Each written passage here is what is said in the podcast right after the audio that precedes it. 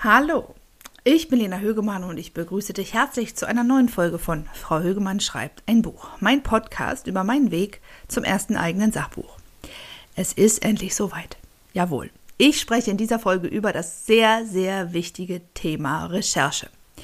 In dieser Podcast-Folge erfährst du von mir, warum Recherche so wichtig für dein Buch ist, wie du überhaupt anfängst zu recherchieren und warum du mehr tun solltest als zu googeln und warum auch hier gilt, frag einfach mal nach.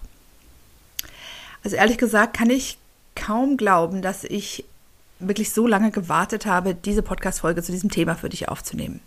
Also ich meine, recherchieren ist auch für mich zum Beispiel als Journalistin das A und O. Ja, du brauchst eigentlich Fakten für jede Geschichte. Ich glaube, in meinem Fall ist das Problem eher, dass ich mich ja jahrelang mit dem Thema Geburten befasst habe, ohne wirklich gewusst zu haben, dass ich darüber ein Buch schreiben werde. Also ich habe zu Geburten viel gelesen, zu traumatischen Geburten, auch zu Gewalt unter der Geburt.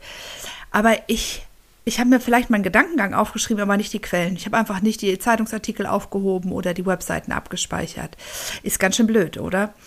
Ähm, für mich heißt das also, ähm, ja, alles nochmal von vorne machen. Und für dich sollte das eigentlich heißen, mach es besser. Also, egal was du liest zu deinem Thema, notier dir nicht nur den Inhalt, sondern auch das Buch, speichere den Artikel ab, sichere dir die Quellen. Ich habe ja auch in meinem Buch viel geschrieben, was ich schon wusste, aber es zählt eben ähm, in vielen Fällen, dass ich das auch belegen kann.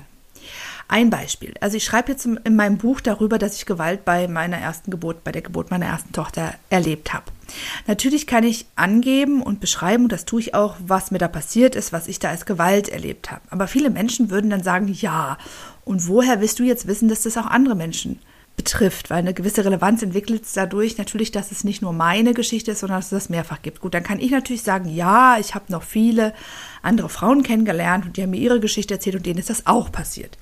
Aber es ist natürlich noch besser, wenn ich sagen kann, ja, also es gibt da eine Psychologin an der Psychologischen Hochschule Berlin und die hat insgesamt 2500 Frauen dazu befragt. Und in einem Teil dieser Studie ist rausgekommen, dass 53 Prozent der befragten Frauen mindestens eine Form von Gewalt unter der Geburt erlebt haben. Also es ist jetzt wirklich ein sehr, sehr komplexes Thema, Gewalt unter der Geburt. Ähm, ich habe dazu jüngst einen Blogartikel und auch einen Artikel für den evangelischen Pressedienst geschrieben. Das verlinke ich dir in den Shownotes, falls sich das Thema mehr interessiert, weil das schon für Außenstehende erstmal nicht zu verstehen ist, was das heißt. Aber es gibt tatsächlich in vielen, vielen Kreissälen unter der Geburt zum Beispiel Dammschnitte, die nicht angekündigt sind. Und es gibt so einen Kristeller-Handgriff. Da äh, werfen sich die Hebammen und Ärzte mehr so auf den Bauch der Frau, damit das Kind da wirklich rauskommt. Das wird von vielen Frauen als Gewalt äh, empfunden. Darum ging es zum Beispiel in dieser Studie. Studie. Äh, also, dass das physische Gewalt ist. Und dann gibt es eben auch noch psychische Gewalt, wenn die Frau nicht ernst genommen wird. Es gibt die Vernachlässigung. Es gibt die Störung der Mutter-Kind-Beziehung durch äußere Einflüsse. Also, das alles war eben Teil dieser Studie. Und ähm, das war einfach total krass, das dann zu erkennen. Ähm, ja, jetzt erzähle ich dir am besten auch gleich, wie ich zu diesen Fakten gekommen bin. Das ist nämlich äh, meist gar nicht so einfach. Natürlich kannst du googeln, das ist auch ein guter Anfang, aber es reicht eben manchmal nicht. Und diese Studie zum Beispiel, die ist noch gar nicht veröffentlicht. Ähm, aber was ich gemacht habe, ist, ich habe einfach nachgefragt bei Leuten, mit denen sich damit auskennen. Zum Beispiel eine Interviewpartnerin, die ich für einen meiner Artikel befragt habe, habe ich einfach gefragt, sagen Sie mal, äh, gibt es da eigentlich Studien oder Zahlen zu? Ähm, ich ich finde wenig online. Und dann hat sie mir den Kontakt zu der Wissenschaftlerin gegeben und dann habe ich mit der gesprochen und die Zahlen, die sie schon rausgeben konnte, die hat sie mir gegeben für meinen Artikel, aber natürlich behalte ich das für mein Buch im Blick. Ist doch famos, oder? Also hier gilt einfach fragen. Ähm, denn es ist eben oft nicht so einfach, es nur online rauszufinden, wie genau die Zahlen zum Beispiel zu einem bestimmten Thema sind.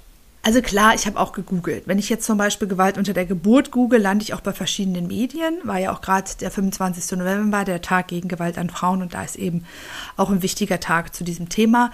Ich habe bei Spiegel Online, bei Zeit Online, ich glaube der MDR hatte auch ein Stück dazu auf der Website. Also ich habe erstmal journalistische Texte gefunden und das ist erstmal gut, weil ich weiß, dass Journalistinnen äh, recherchieren und das sind dann nicht irgendwelche Blog-Einträge, bei denen man nicht weiß, wer da schreibt. Also das ist wirklich ganz wichtig, sich zu gucken, was habe ich für Quellen.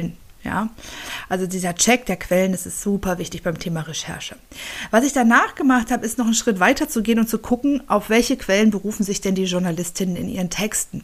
Und diese Primärquellen mir auch wirklich selbst anzugucken. Also nicht nur den Artikel zu, zu zitieren, das kann ich, wenn da jetzt eine richtig coole Formulierung drin ist, kann ich natürlich auch nur den Artikel zitieren, aber wirklich eine Ebene weitergehen zu suchen.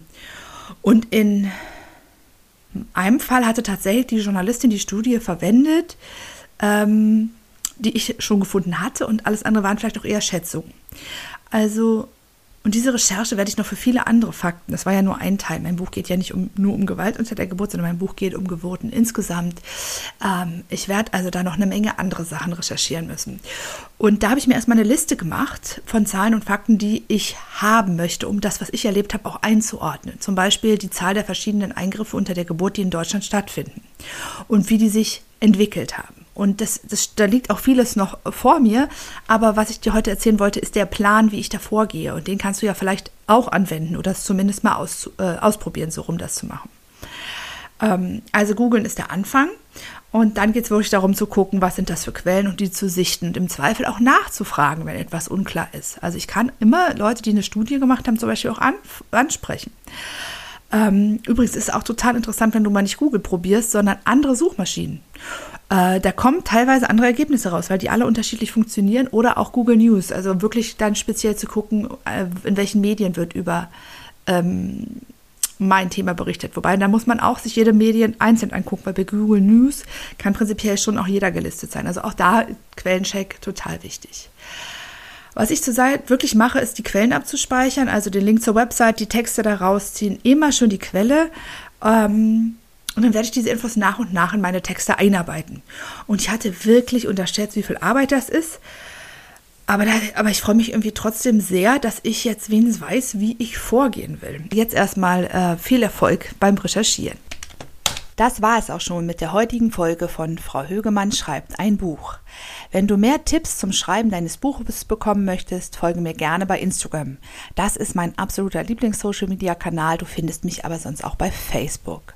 Sowieso haben alle Posts, die mit diesem Podcast zu tun haben, den wunderschönen Hashtag Frau Högemann schreibt ein Buch.